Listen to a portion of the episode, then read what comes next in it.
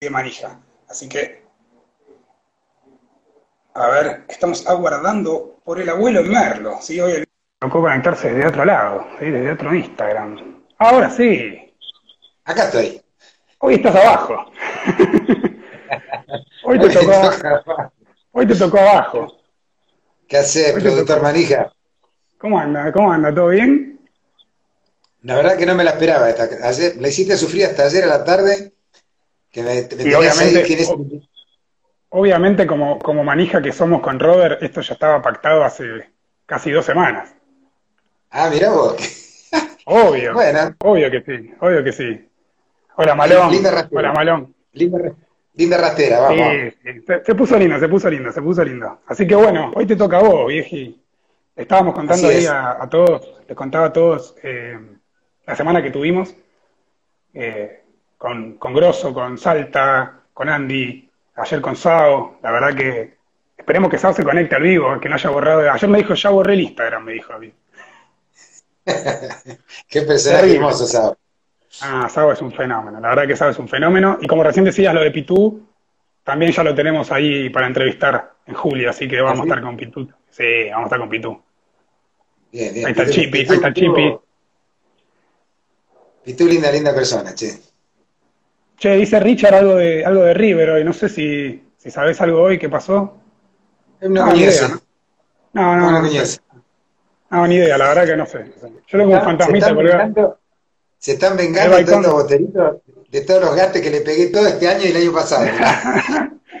en el balcón tengo un fantasmita colgando que no sé por qué, se, se me vino volando y se me quedó enganchado ahí en el balcón. Cosas que pasan, ¿qué va a ser?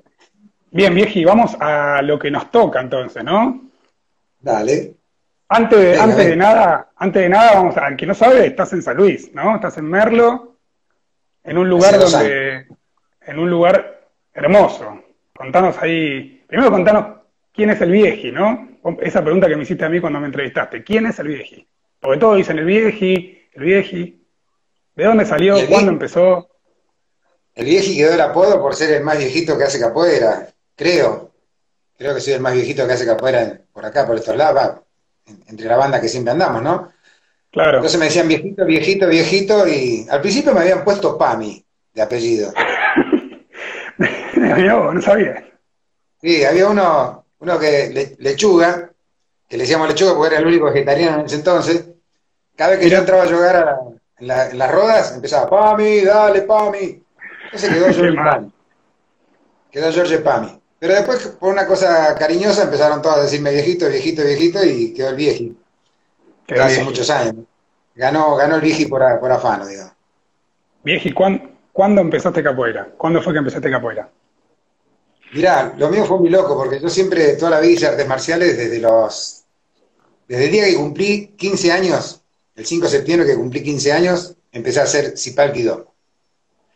Toda la vida. Y me, encantó, me encantó, el Sipalki, porque en ese entonces, no es como ahora que hay un, vos querés buscar algo y encontrás 20.000 archivos, todo. Había salido en ese entonces la serie Kung Fu, te estoy hablando, setenta y pico. Sí, sí, sí. Y, bueno, ahí a mí me, voló la cabeza eso del maestro Po y las enseñanzas y el aprender y el mejorar.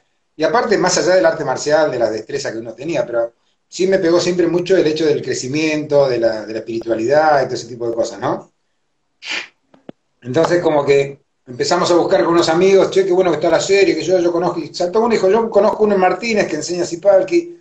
Dice, si quieren, vamos a ver. Y ahí fui a ver, en la calle Vélez y, Santa Fe, me acuerdo, que había un localcito chiquitito. Y ahí estaba mi primer maestro, Oscar Albarracín que vos lo veías y era un gordito de lente, todo así, ¿viste? Pero el tipo sabía muchísimo de artes marciales y de acupuntura y de medicina oriental y toda una mezcla tenía. Bien. Eh, un personaje, un personaje con el cual aprendí, me enojé, me fui, volví, hasta que lamentablemente después falleció de cáncer. Y bueno, ahí cuando falleció de cáncer, eh, nosotros hacíamos Ipalki, digamos, por medio de él, que era alumno de el maestro Sunanju, que es el coreano que trajo Ipalki a la Argentina. Entonces ahí empezamos a, lo fui a buscar, eh, yo estaba en, José Luis Suárez y él daba clases en la calle Cerrito, en pleno centro. Claro, tenía que...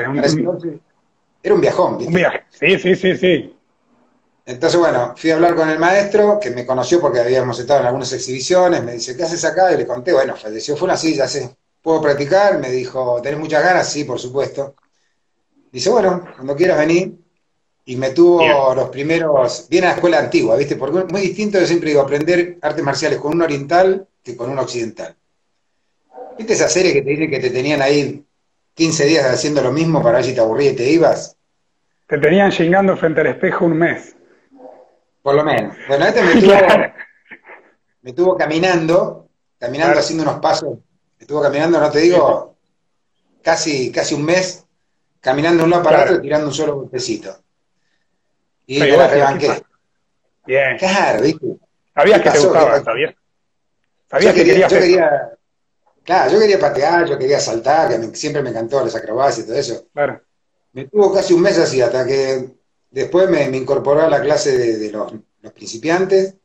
Yo en ese, entonces ponele que en el gimnasio donde estaba yo en Martínez era uno de los avanzados. Y cuando fui ahí me dijo, bueno, empezamos con Blanco. Jodeme. bueno, bueno listo, vamos con Blanco, ¿viste? ¿Qué sé yo? Empecé con Blanco de nuevo, me puso entre los principiantes. Después de un mes me puso entre los principiantes. Un derecho de piso, ¿no? ahí? ¿Cómo? Un derecho de piso hubo.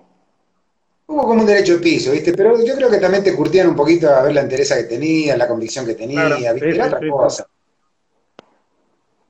Y más, hasta por ahí que llegábamos y por más que era un gimnasio donde uno pagaba la cuota, que había un tatami enorme, me acuerdo que hecho en lona y acerrín y arena. Sí, de los viejos. claro, de los viejos, ¿viste? Dante. Decían, bueno, ahora hay que barrer, hay que barrer todo el pasillo acá. Y bueno, uno por ahí agarraba y barría el pasillo. Que hoy en día obligas a decir eso a un alumno y te dice, ¿para qué pago la cuota? Se te, se te pide y se te va. Olvídate. Que hacían la de Karate Kid, la de la película. Es muy, muy, muy, o sea que yo veía estas cosas y, y, realmente a mí me tocaron vivir muchas de esas, ¿no? Hasta que, bueno, eh, me hice muy, muy alumno de Sunan Yu, después llegué a, ser parte del grupito, digamos, que él, que él tenía como alumnos, así que enseñaba directamente. Claro. Y estuve más de 20 años, estuve más de 20 años con el, con el coreano. A full. Una hermosa experiencia. Sí, sí, sí. ¿Y cómo apareció, cómo apareció Capoeira? Capoeira apareció que yo soy técnico en refrigeración. Y un compañero mío, yo trabajaba para General Electric, un compañero mío que, trabajaba también en General Electric me dice, él hacía capoeira y yo decía, no, yo ¿Cómo? No puede pasar, no puede pasar chivo, ¿eh? No van a cobrar el chivo. No, no, no. me dice, me dice el loco, che, dice, ¿no querés venir? Él hacía capoeira. Y yo le decía, capoeira no, porque imagínate, si Palki acostumbrado a reventarnos a trompada, piña, patada, palazo. Sí, te entiendo, te entiendo, entiendo. Claro, venía de otra cosa. Claro, viste, era más directo, más, más, más al punto, viste. Y de repente veía que daban vueltas y digo, no, capoeira no. Me venía a practicar, no, no. Justo se rompe la ladera cuando se mudaron a la sede nueva, ahí la Asociación Argentina. Me dice, se rompió la ladera, ¿puedes venir a arreglarla? Dale, vamos. Fui, y estaban recién entrando, que era había sido un boliche bailable, creo que ese lugar, y lo estaban empezando a arreglar, a condicionar, y había una ladera comercial que la tenía que arreglar yo para que quede ahí. Entonces veo que estaban chingando, todo, apareció ahí el mestre, viste, chiquitito, y este quién es? ¿viste? El cuestión que, bueno, empiezo a mirar y me dice, ¿no te gusta esto? Yo no, yo soy de otro palo, le digo, viste, yo todavía cabeza arriba. Me dice, no, pero si te gusta venir, no, no está bien. A la semana, no sé qué hicieron con la ladera, rompieron un caño nuevo y tengo que volver ahí. Y Entonces ahí, ella vio que estaba. Claro, ella dije, ah, estaban haciendo jiu en el, piso, se estaban dando en el piso un poquito. Y yo dije, ah, me gusta eso, porque a mí me faltaba más lucha cuerpo a cuerpo en el piso, ¿viste? Y me dice, no, y me volvieron a hacer la invitación ahí el maestro Marco. Me dice, ¿no querés practicar, George? Digo, bueno, hagamos una cosa, te cambio la, la mano de obra mía por tus clases. Y bueno, ya arranqué y Perdí, nunca más dejé. Y hasta hoy, ya está, nunca más. Claro. Hasta el fue, eso fue en marzo del 98. Así que desde marzo del 98 hasta la fecha nunca dejé de entrenar, nunca dejé de, practicarlo, nunca dejé de estar dentro de la capoeira, ¿no? Exactamente, exactamente. Es, es, como siempre está, ¿no? Como hacía, como decía hace Sábado. Una vez que, que entras, ya está, ¿no? Sí, aunque a mí me costó mucho adaptarme al principio, pues imagínate, yo acostumbrado a una pelea lineal y frontal, ¿no? Que claro, por ahí a circular. A lo sumo por circular. ahí claro, así, a 45 grados por ahí para esquivar algo, a una cosa circular, hacer muchas, muchos movimientos que parecía que no tenían sentido hasta que entendí la historia como era de la capoeira, me, llevó un tiempo, ¿viste? Yo por ahí iba y quería meter una patada, una, como decíamos, una claro. o un martelo, o quería meter una rastera, ¿viste? Sí, pasa, pasa mucho con la gente, pasa mucho con los que vienen a capoeira, que vienen de, de, taekwondo, ¿viste? Que le decís, claro. circulá, circulá y, se quedan parados, no saben qué hacer. Y, y pues lo que me pegó muchísimo fue la, la, musicalidad. La musicalidad de la capoeira, la informalidad también de la capoeira, ¿no es cierto? Esa cosa de que todos podíamos. Pues imagínate de estar 20 años con, con Sunan Yu, que los orientales cuando habla el maestro, los demás no tienen que volver una mosca, ¿viste? Era un silencio total, no, había, no, había, no había explosiones de risa, sí, como bien verticalista, bien así, ¿viste? Después sí, cuando salíamos de ahí íbamos a tomar cerveza con, todos los chicos, todo, pero mientras tanto en el, dojo, ¿viste? Era el dojo, había que saludar para entrar, para salir, era toda una otra, otra ceremonia, digamos, era otro tipo de ceremonia. Exactamente. Y es lo que nos diferencia quizás, ¿no? De. Es lo que nos diferencia quizás de, esas artes marciales, ¿no? Y de repente encontré con esa libertad total que de que era todo carcajada, que era todo, todo el mundo haciendo chistes, todo el mundo hablando. Había una disciplina también, pero era más, mucho más suelta, mucho más dinámica. Y la musicalidad, la musicalidad de las canciones. O sea que a mí me pegó mucho una vuelta, una de las rodas que, las primeras rodas que yo iba, eh, no me acuerdo nunca el nombre de una señora, una señora negra ella, que cantó una canción, pero tan bonita, que me sedujo. Sedujo totalmente la... Ahí en la sede. Ah, ahí. nunca más la vi. Claro, nunca más la vi a la, a la señora esta, ¿viste? Dijeron, ¿podés cantar? Bueno, cantó una canción muy bonita, me acuerdo, que, pero yo no entendía nada porque el portugués me costaba en ese entonces, no tenía el oído acostumbrado, pero la cadencia y la forma, y, el, claro, la forma en que cantó esta señora me pegó tan fuerte que dije, wow, loco, yo quiero, quiero esto, quiero todo el tiempo esto, ¿viste? Y bueno, ahí fue que bueno, es, una, es una de las, de las preguntas que, vos siempre haces ¿no? en, las, entrevistas. ¿Qué, es lo que te enganchó? ¿Qué es lo que más te, gustó? de Bueno, vos ya dijiste recién que te gustaban las acrobacias, entonces ya por ese lado ya sabías que, que entrabas. Sí. Y lo de la música lo descubriste ahí. Exacto. Porque me parecía una cosa muy loca mezclar la música con el arte marcial. ¿Entendés? O sea, eh, yo lo que sabía por ahí que en kickboxing tenía, o en, Muay Thai tenías un poco de música alrededor y que hacían toda una ceremonia. Sí, de fondo se escucha. Vinculando a lo, que fuera, a lo que fuera lo oriental. Pero de repente algo totalmente latino. Después encima, eh, cuando empezamos a charlar y que empezás a investigar, que, que sabés que los tupí guaraníes tuvieron mucha incidencia en lo que es la capoeira. Yo soy de ascendencia paraguaya. Entonces como que entendía el idioma, el guaraní, muchas cosas. Ahí fue que saqué la, deducción esta de que quería decir capoeira en, guaraní, ¿viste? Y empecé a investigar más por ese lado. Y vos sabés que los guaraníes tienen una, especie de, danza también así, mucho más pausada que la capoeira, pero también es en círculo y también se hacen con una especie de bastones, como si fuera maculere, pero simulando un facón o algo, y se hace movimiento al ritmo de una cadencia bastante parecida eh, que se golpea con instrumentos de percusión y, siempre la guitarra, los guaraníes usaron mucho la guitarra. Entonces como que se va haciendo pequeño saltito y se va atacando y el otro se defiende y se queda esperando, ¿viste? Y digo, ah, mira, y voy relacionando todo con este mundo de la capoeira también, ¿no? ¿Viviste ahí, no? ¿Viviste allá vos un tiempo? ¿En dónde? ¿En Paraguay? En Paraguay, sí. No, no, no, yo soy argentino, nacido acá, mis viejos, son paraguayos y sí tengo una muy fuerte relación con la cultura guaranítica, ¿no? Porque de hecho hice un montón de cosas para, ayudar a la gente de allá de Paraguay y, me gustó siempre mucho lo que es la cultura, la ancestralidad paraguaya, guaranítica, mejor dicho, que es riquísima. Y me conecté mucha, mucho, mucha gente de los pueblos originarios guaraníticos que son realmente sabios, sabios, sabios, tipo, tienen una espiritualidad que, que muchos no, no, tienen idea de lo, que es eso. Y a mí me, siempre me sorprendí hablar con ellos, porque hablar con los ancianos guaraníes es una cosa que yo creo que a, cualquiera le pasa. Hablas con una persona sabia y te vuela la cabeza. Es una cosa que te quedas escuchando horas. Como las entrevistas del vieji. Son bien. ¿Vos sabés que todas las veces que, mirá que hace años que eh, hice radio, un montón de cosas, ¿no? Pero nunca fui entrevistado, siempre fui yo el entrevistador, ¿viste? Entonces me, digo que cuando me dijiste igual también, toca Igual también hay, que escuchamos a la gente, mucha gente estaba poniendo ahí en Instagram, ponía, chef, hay, que entrevistar al vieji, hay que entrevistar al vieji. Y bueno, nada, había que buscarte, buscamos un viernes para, para meterlo. Vieji, entonces. Vieji acá me dice Chipi, yo también Chipi. che, che, Entrando... che, ahí, Chipi. Bien, ya ahí perdí. ¿eh?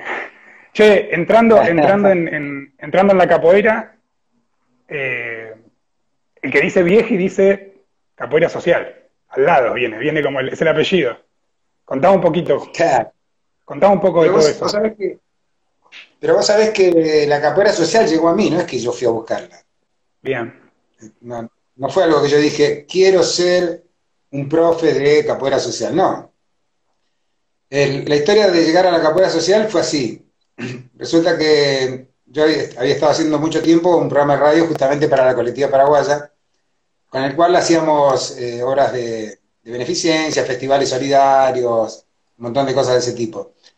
Entonces, un día habíamos hecho un festival solidario para ayudar al hospital de Thompson de San Martín y nos citaron de la municipalidad para agradecernos y bueno, obviamente que éramos una fuerza eh, una fuerza civil que, ayudaba mucho a lo, que eran las cosas municipales. Habíamos comprado, me acuerdo, un par de instrumentos para, el hospital Diego Thompson. Estando ahí con él, eh, charlando con la, esposa del intendente en ese entonces, eh, en, la, acción social, que nos está diciendo, bueno, muchísimas gracias por habernos ayudado, que esto y aquello, y me comenta que empieza el programa, que ellos estaban muy abocados a empezar el programa en Biom que era un programa provincial que bajaba a, los municipios, ¿no? Con talleres, todo para reinsertar a los chicos que estaban desescolarizados y ese tipo de cosas. Entonces le comenta, ah, mira, yo sé que, en Brasil se usa mucho la capoeira a nivel social, resulta. Y la mujer enseguida dice, ¿vos conocés a alguien que haga capoeira? Me dice. digo, sí, sí. No, no, me sorprendió, ¿viste? Claro. Entonces digo, me dice, ¿me puede traer un profesor que se me dice, ¿vos haces capoeira? Sí, yo hago, pero no, yo en ese entonces tenía la corda azul amarela, que hacía bocha de años que la tenía.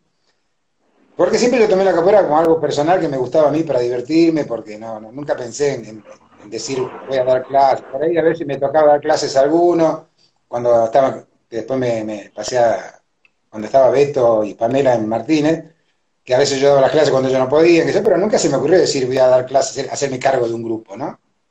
Claro. Entonces, ahí hablando con la, esposa del intendente, dice, bueno, tráeme un profesor que ya, para, para que dé talleres. Entonces voy y hablo con Galosego, ¿viste? Le digo, che, Beto, le digo, escúchame, la municipalidad de ahí está onda, querés. Dice, no, pues yo solo no, si vos me ayudás, vamos. Dice, yo solo no quiero hacerlo. Bueno, dale, yo te hago la gama, Y empezamos, ¿viste? A dar clases. Ahí en, en las diferentes enviones, que era en Barrio Independencia, en Barrio Villa, Villa La Rana y Barrio Libertador, creo que era. Tres lugares teníamos que dar. Todas villas ahí de, General San Martín, ¿viste? La cuestión, bueno, Beto vino tres, cuatro clases y después dijo, bueno, Vigi, seguimos. Digo, pero Beto dice, no, seguimos. Y bueno, ahí arrancamos a dar clases y empezamos con tres alumnos que eran Richard, Belén y, Agustín, los tres primeros. Después se sumó, a esos tres se sumó Keke también, eh, pero Keke era de la rana, y como la rana y, Curita no se juntaban porque había pica, entonces después de a poquito se fue insertando. Claro. Se fue insertando, bueno, y ahí arrancamos con eso hasta que cambia la, cambia la, el mandato, pierde Iboscu, que estaba en ese entonces, gana el actual ministro de, de Obras Públicas, Catopodis, y desarmó todo lo que era el envión. El envión era un programa muy lindo que se había hecho porque tenía psicopedagogos, psicólogos, asistentes social, talleristas, eh, habían puesto mucho dinero para que se armen los talleres y funcionaba una barbaridad eso, ¿viste?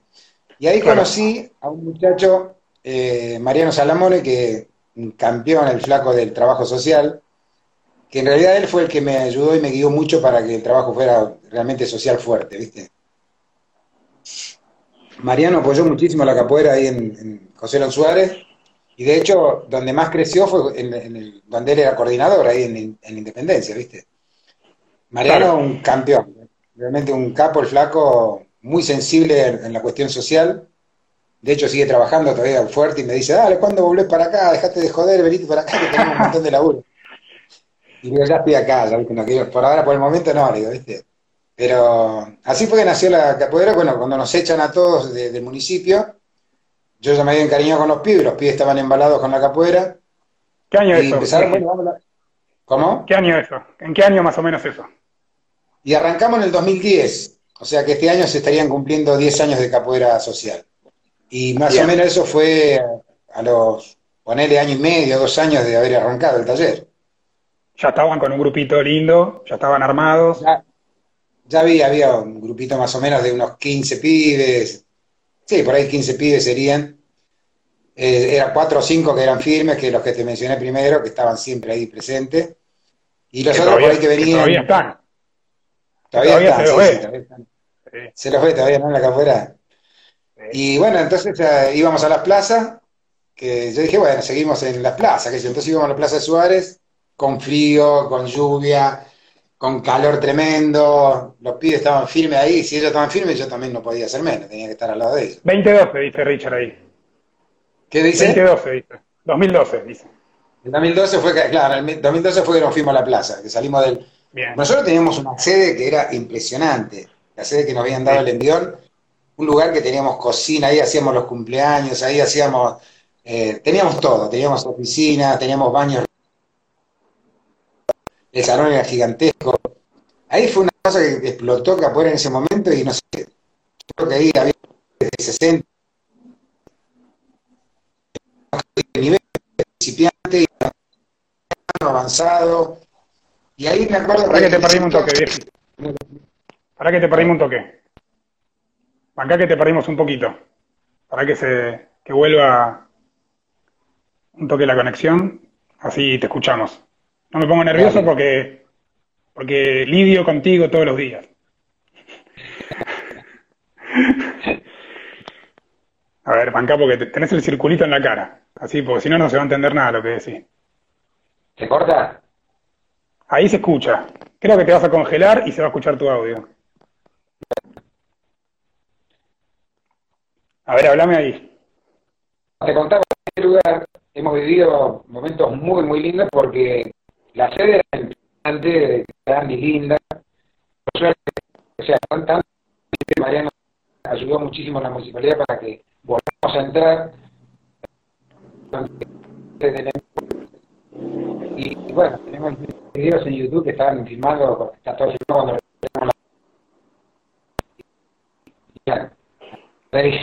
cuando Acá, acá, pará, porque se corta, pará porque se corta y, y, y, no se entiende nada de lo que decís y está bueno que, que se escuche.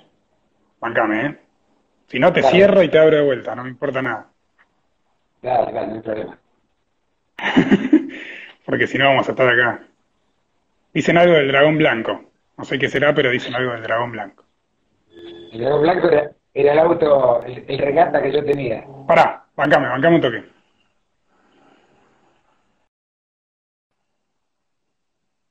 Vamos a volver a así estamos tranqui, porque si no, no vamos a poder, eh, vamos a poder hablar. Y está bueno escuchar lo que dice, ¿sí? Esperen que lo busco. No sé si se fue. Ahí está. Vamos a volver a llamarlo así escuchamos bien lo que dice, porque estaba justo hablando sobre lo del proyecto social y no se estaba entendiendo nada. A ver, ahí viejito. Ahí? sí, creo. Sí, dale, dale. Estaban diciendo algo del dragón blanco, no sé qué decían. El dragón blanco era un regata, un regata blanco que yo tenía, en realidad parecía el, auto de, payaso Crosti, ¿viste? Porque llegaba yo con el auto y salían 25.000 pibes de adentro. Traía la roda, traía la roda, ¿no? Adentro del auto. Venían todos, íbamos a la sede a veces y iban 11 dentro del regata. Claro, olvídate. O sea, iban todos, tipo Tetris. Y cuando salían tenían que estar 15 minutos porque se les dormían la gamba, todo. Olvídate, olvídate. ¿Cuántas anécdotas que tenemos? Escuchame, pará, pará, porque se cortó justo. Me estabas contando lo de la plaza. ¿Se fueron a la plaza?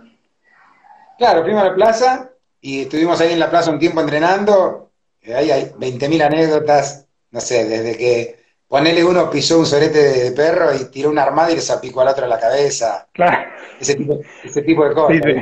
Claro, claro, claro, y quedan, y quedan las historias. Así que, pero era lindo porque había un grupito que se había formado, que se había agarrado muy fuerte la capoeira. Y, y bueno, estaban ahí a full los pibes que querían entrenar, estaban todo el día. ¿Viste cuando estábamos en manija, cuando recién arrancaba? Bueno, así era este grupo. Y encima había muy buenos valores, pibes que realmente eran muy buenos capoeiristas, que, que aprendí, y bueno, ahí estaban, ¿viste? Había que, había que acompañarlos porque los locos estaban a full. La roda de los barrios, ¿no?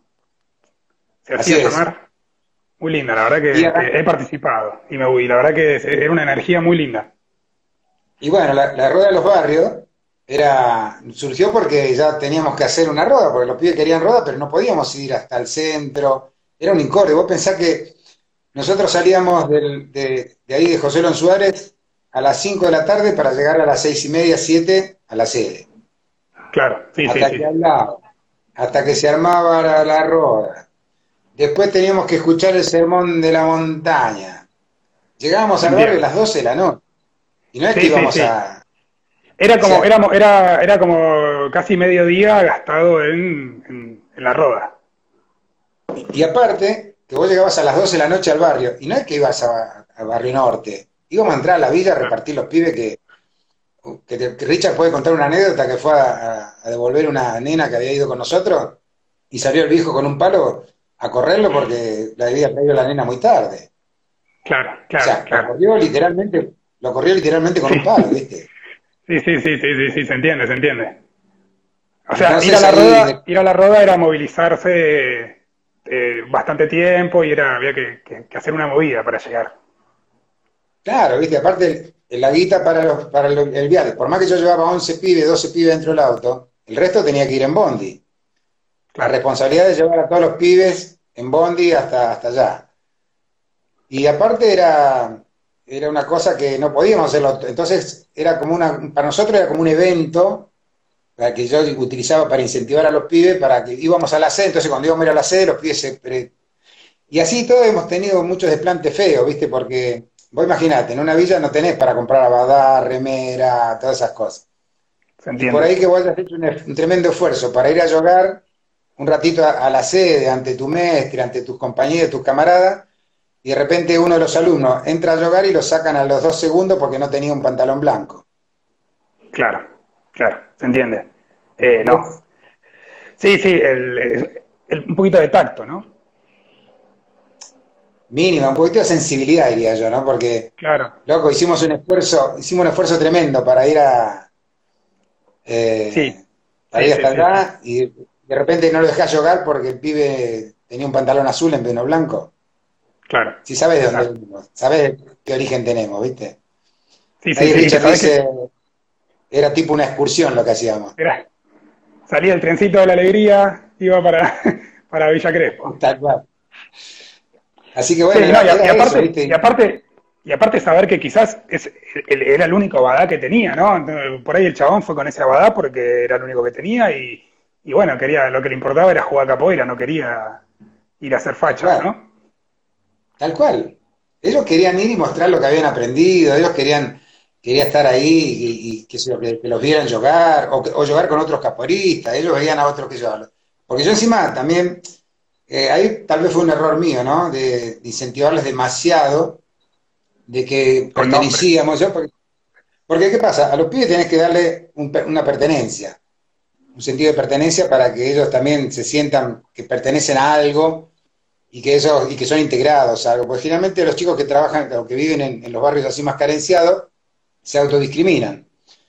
Entonces, eh, volver a decirle, no, mira, acá somos todos iguales, acá eh, todo el mundo te va, te va a aceptar como sos, no, pues mira la ropa que tengo, no voy a ir así, vieji, vamos igual, no pasa nada. Y vos lo veías que venían algunos pobres, viste que con lo que tenían no, no, había más. Entonces, el sentirse que, pertenecían, que, que eran aceptados, que, eran también...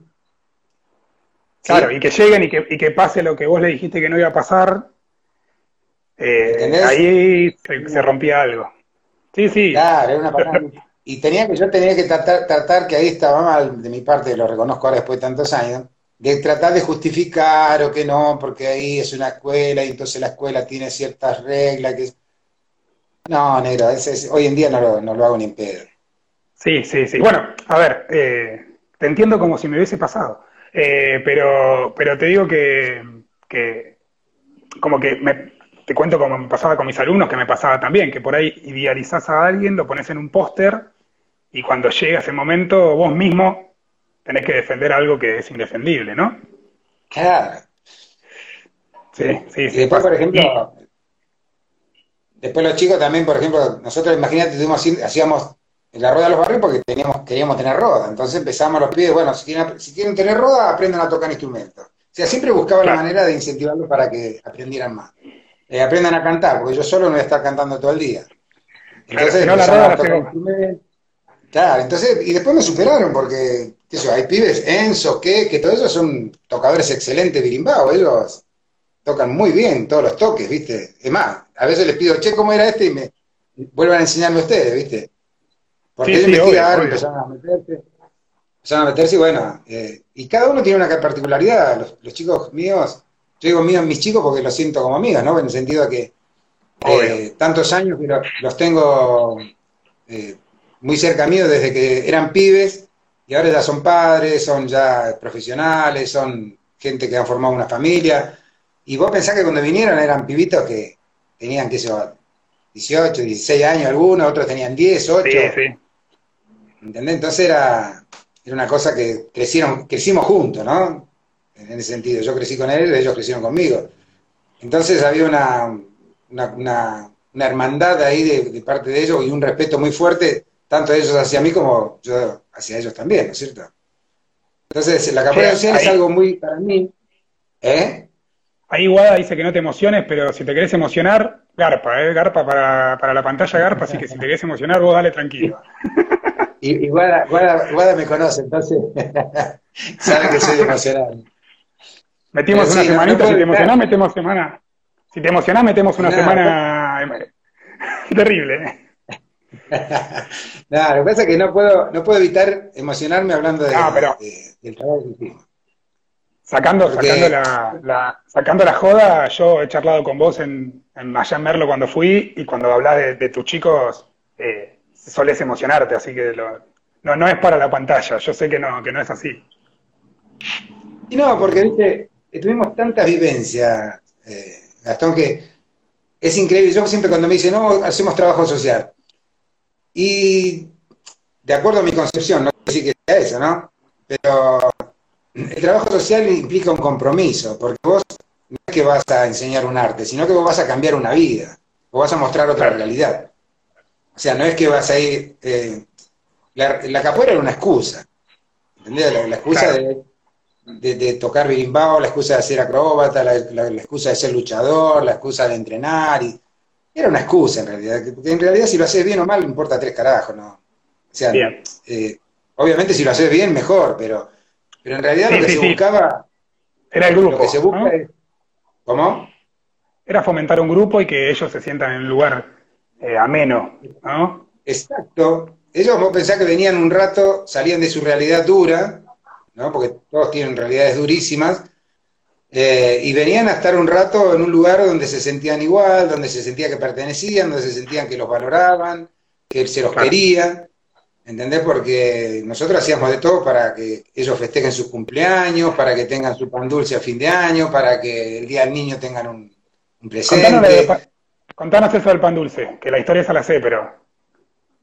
Ah, bueno, y pan dulce empezamos a. Eh, por suerte tengo una compañera que me acompaña muchísimo y que entiende más de capoeira que muchos de nosotros, te digo. Ella, Mavi, leyendo las rodas desde afuera, es una campeona. Es lo que, hablaba, es lo que hablábamos, lo que hablabas el lunes con Grosso, ¿no? Tener ahí una persona al lado que, que entienda a los enfermitos como nosotros. no, y a ella le gusta, ella, no sé cómo no se anima a jugar todavía, pero o a tocar un instrumento, pero ella está ahí, disfruta las canciones, las sabe todas. Seguro que sabe, seguro que sabe, quédate tranquila. Y bueno, ella entonces por ahí, ella también tenía su, iniciativa y me decía, che, dice, dice, una vuelta, ¿qué te parece si hacemos unos pan dulces chiquititos para regalar a los chicos? Y dice, bueno, dale. mandale, vamos a hacer. Hicimos 50 pan dulce. Entonces, y hacíamos uno grande con mucha fruta, todo, para un sorteo o para darle al que salía elegido el mejor caporista del año, ese tipo de cosas, ¿no? Perfecto, perfecto, sí, sí, sí. Tiene su fans ahí, ¿eh? Tiene su club de fans. Sí, sí. Tiene su club de fans. entonces, bueno, hacíamos, para fin de año siempre festejábamos la fiesta de fin de año, que después empezamos a... Los chicos elegían, entre ellos elegían quién era el mejor caporista, y después yo elegía uno. Generalmente coincidían, ¿no? El que yo elegía con el que elegían ellos. Eh, y bueno, se, les regalaba un libro, se, les daba una mención, viste, a una remera. Bien, escúchame, entonces, entonces, pará, vos me dijiste que la capoeira social te, te, encontró a vos, pero vos ahí descubriste algo que por ahí vos no sabías, ¿no? Que te, que, que te gustaba o que te sentías cómodo. Yo creo que, mira, todo me fue preparando para hacer eso, ¿no? Porque claro. siempre creí mucho, yo siempre creí mucho en lo colectivo. De hecho, el programa de radio que yo hacía durante muchos años, del año 2001, 2002, por ahí, que hice un programa propio mío, eh, siempre fue apuntado hacia lo colectivo, hacia el bien común. Claro. Y de repente me encuentro con esto, un montón de pibes ahí que, también tiraban para el mismo lado y que les gustaba. y bueno, ¿Viste? Entonces, eh, aprendí a hacer, porque yo también pasé por un montón de etapas dentro de, esa enseñanza. Al principio también me comí esa de, ah, voy a hacer una escuela de capoeira, qué sé yo, que todo el mundo por ahí quiere, cuando se encuentra con muchos alumnos dice... Y después te vas dando cuenta que, claro, después te, vas dando cuenta, eh, pero eso te pasa los dos, tres primeros años, ¿viste? Eh, encima ponerle, íbamos al batizado, el primer batizado fuimos 10, el segundo fuimos 24, el tercer batizado eran 35 pibes. Al otro, no sé, así. Hasta que en el último bautizado presenté uno. Bien. Sí, hablando un poco, hablando un poco de eso, eh, hubo una parte de, la historia en la que quizás, eh, como hablabas un poco conmigo o con Pomba, ¿no? Eh, no, te sentiste quizás respaldado, ¿no? Hubo un momento en el que tuviste que tomar una decisión. Ni ahí. Vos pensás que en siete años, o sea, siete, en ocho años que hicimos capoeira social, eh, una sola vez me visitó mi mestre y porque lo trajeron de prepo. Claro, claro. Claro, una persona la que, que, vos, que vos hablabas de él en, el barrio y, y, quizás estaba bueno que vaya ¿no? a, a una roda o a, tocar un brimbado. Una vez cada tanto, no te digo que venga todos los meses, no te digo que venga todo, pero tenés el aniversario que, cumplís años, vos le invitás, sí, sí, por ahí voy, por ahí voy. Nunca venía. Mis compañeros, de, mis compañeros, mis camaradas, algunos vinieron muchas veces, eh, no sé, por ahí Paraná venía solo, aparecía solo y me decía, vieji, voy para allá, o, aparecía ahí y te decía, ¿qué haces acá? Y vine a, dar una clase, buenísimo. Eso yo lo valoraba muchísimo, ¿no? Eh, el mago vino un par de veces, eh, vinieron unos cuantos camaradas a las rodas que hacíamos de los barrios, que eran multitudinarias, que eran de sé, 150 personas, 100 personas por ahí jugando. Eh, en ese sentido sí, pero después cuando en el trabajo que yo hacía social realmente no, no, no me sentía acompañado para nada, no, eh, al contrario, me sentía explotado, me sentía usado, y mirá que lo planteé, no es que yo de el borrazo, ah, me voy. No, no, no, claro. Inclusive antes de irme, el, año anterior, yo fui, hablé adelante todo de ello, pues justo hubo una reunión de profesores y todas esas cosas y, y, formado. Entonces me dijeron, ¿y vos qué le dirías a tu y a los camaradas? Y dije, es la mía. Me despaché con todas las ganas. Claro. el pie. Y bueno, me tuvieron, me tuvieron que sacar con el ganchito ese como en los teatros, ¿viste? Porque yo seguía hablando toda la noche. De todo lo que sentía que no estaba apoyado, que no estaba acompañado que, me sentí usado, ¿viste? Eso, bueno, muchos después venían, che, dije, disculpa, la verdad que yo siempre quería ir, pero, ¿viste? Mentira. O sea, te vienen a ese momento, porque por ahí sienten culpa, tal vez, o se sienten que no te acompañaron. Pero en realidad el trabajo social es eso, es, muy solo. A nadie le gusta ir a la villa. Eh, a nadie le gusta meterse al barrio, salvo cuatro o cinco locos como, como, el, como el chino Cobra, como Boncabelo, como Salvador, que venían, vos también viniste varias veces a las rodas, pero ellos han venido y se han metido al barrio adentro, o sea, sí, sí, han caminado entre medio del quilombo ahí en el barrio y, han llegado a, nuestro lugar de entrenamiento y han estado participando con nosotros. Y eso no lo hace mucha gente, porque tiene miedo, prejuicios, ¿viste? Entonces, eh, es por eso que yo también tomé esa determinación de decir, al final, ¿qué estoy haciendo? Claro, ¿qué estoy representando? Me obligaba. A todas cosas yo tenía que poner mestre fulano, contramestre mengano, profesor de primer grado sultano, que y último chiquitito, el vieji. ¿No es cierto? Pero no es por una cuestión de figurar o no figurar. Yo tenía que responder a toda una estructura, tenía que pagar eh, la cuota social miembro, tenía que pagar el batizado, tenía que pagar la abadá que no podía comprar en otro lado, tenía que ser abadá de ahí, tenía que comprar la remera. Cuando yo empecé a hacer mis abadas, sabía lo que salía una abadá. Claro. sabía lo que me cobraban. Sabía lo que sabía lo que es hacer una remera. Y después por ahí decía, no, tienen que venir acá. Bueno, yo iba para allá. Iba, llevaba a ponerle los alumnos avanzados, los amarelos. Y estaban ahí jugando, que iban una vez cada tanto, y cuando estaban ahí decía, escúchame, vos no podés entrar porque si no pagaste la cuota miembro. Pará, decime hola, ¿cómo va? Claro, claro, claro. ¿Entendés? Saludame, saludame primero. Claro, decime qué lindo que estás jugando y después pedime la cuota miembro, si podés pagar. Sí, sí, sí. Sí, sí, sí, te, entiendo, te entiendo. Eh, eh, o sea, no por, como decía recién, no por el nombre, no por el nombre último, sino porque quizás eh, el, ese último que aparecía en la lista era el que, que hacía todo el laburo, ¿no? Claro, ¿entendés? O sea, yo tenía que ir, eh, mirá, mañana vamos a hacer el San Cosme y San Damián y queremos que haya muchos chicos, ¿por qué no traes los tuyos? Bueno, empezar la rueda un poquito más temprano porque si no yo no puedo, llego muy tarde. Sí, sí, sí, mi pelota. La rueda empezaba a las ocho de la noche, ¿viste? Y vos te ibas a las nueve y decías, bueno, me tengo que ir porque si no llego tarde, pero te van, no te queda la charla, que justo hoy va a dar la sabiduría. Claro. Escuchame, y bueno, y ahí eh, eh, te armaste la tuya, armaste tu grupo, hiciste, te quedaste con los chicos. Sí, más que nada lo, charlé mucho con los más grandes. Eh, o sea que hay una cosa que siempre me quedó grabadísimo, cuando tomo la determinación de decir, bueno, chicos, porque yo trataba de que toda esta, esta cosa comercial política que había atrás, que no le afectara a los pibes, que ellos siguieran creyendo que la capoeira era hermosa, que entonces, que es hermosa, ¿no es cierto? Pero que... No, nos enojemos con la capoeira. no nos enojemos con la capoeira. Pero pertenecer es caro, ¿viste? A nosotros nos salía muy caro pertenecer. Entonces, eh, nunca me voy a olvidar la cara de Facha, que vos lo conocés a Facha, era el más chico del grupo de los viejos, cuando los reuní a todos, le dije, bueno, miren, por este motivo vamos a dejar de participar, eh, vamos a hacer la nuestra. Y entonces ahí Facha me preguntó, ¿y por qué, viejo? ¿Qué pasó? Entonces le tuve que contar a Facha cómo era la cosa. ¿Viste la cara de un nene cuando vos le decís que Papá Noel no existe? Sí. Bueno, esa fue la cara de Facha en la casa de Richard, estábamos, me acuerdo. Si hay algún nene escuchando, Papá Noel existe, ¿eh? por la duda. Claro. Bueno, esa fue, ese fue el momento que dije, ¿qué, hice? ¿no? ¿Qué hice de, transmitir tanto eso de, la, de, creer en otra gente? Que yo, si tenemos que creer en nosotros solos, siempre nos bancamos solos.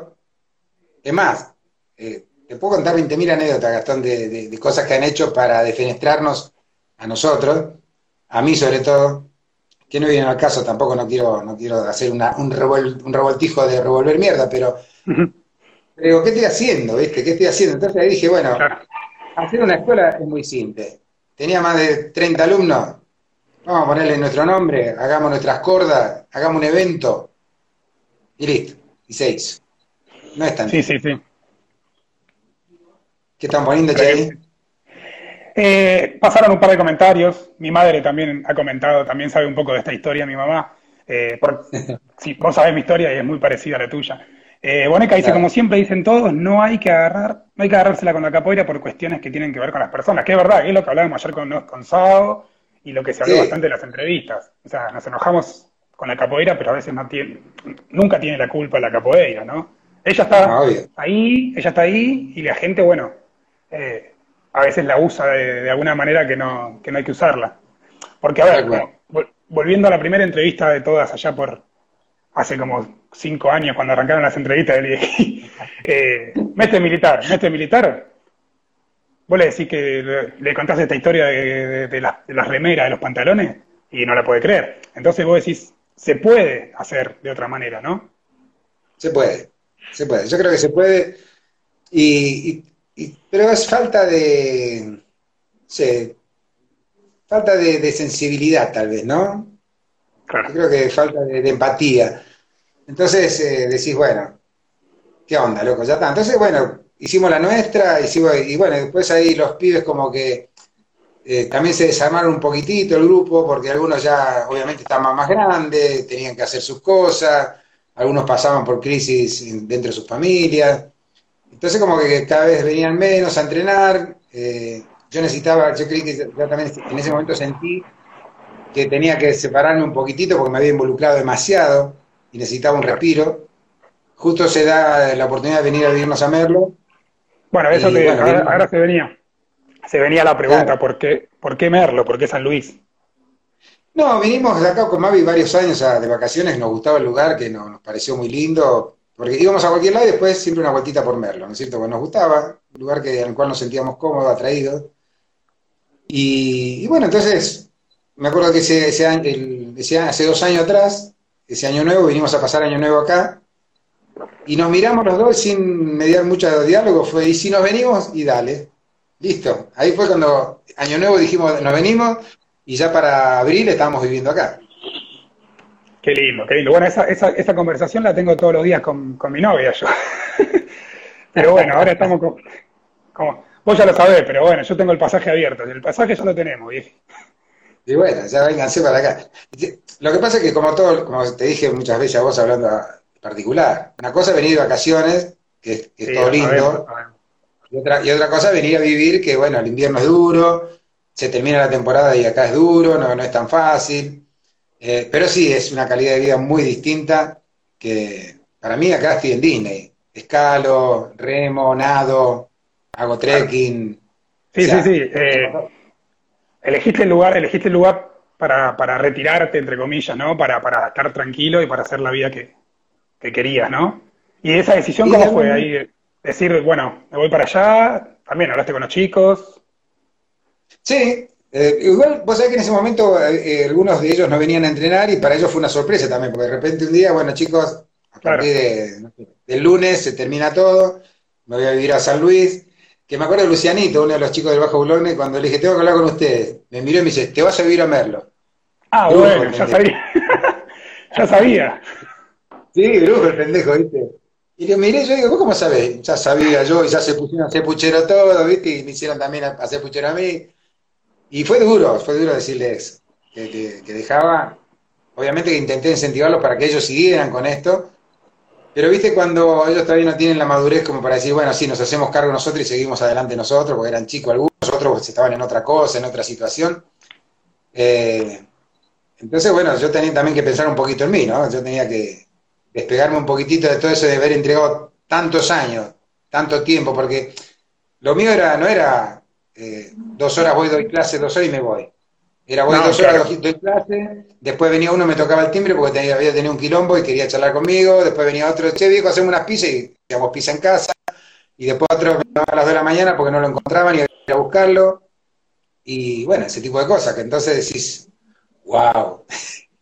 Ahora que sí, a la distancia, se digo, mierda, que estoy metido ahí, ¿viste? Hay una muy, muy pesada, ¿viste? Que hay que te, te, lastima.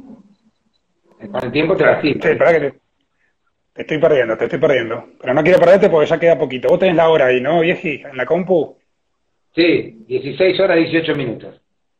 Perfecto. Justo para el final de la entrevista, que esta me la voy a jugar, es un invento mío. A ver. Que vamos a ver si lo, vamos a ver si lo involucramos en las entrevistas del vieji. Dale. Hablame, hablame un toque a ver si, decime hola a ver si se escucha, porque tiene que ser rápido esto. ¿Me, ¿Me escuchás bien? Dale, mete, ya. Sí, sí, sale, sale, sale, sale. Para cerrar la entrevista, que la idea es, vamos a ver si queda, eso es cosa tuya. Vamos a hacer un ping-pong donde se responden rápido lo que se te viene a la cabeza, ¿ok? Uh, dale. Che, Salvador Camisa está, está entrando recién a la entrevista. Este muchacho hay que matarlo. No, no, lo despedimos, lo despedimos. Mañana despedimos la producción. Está despedido.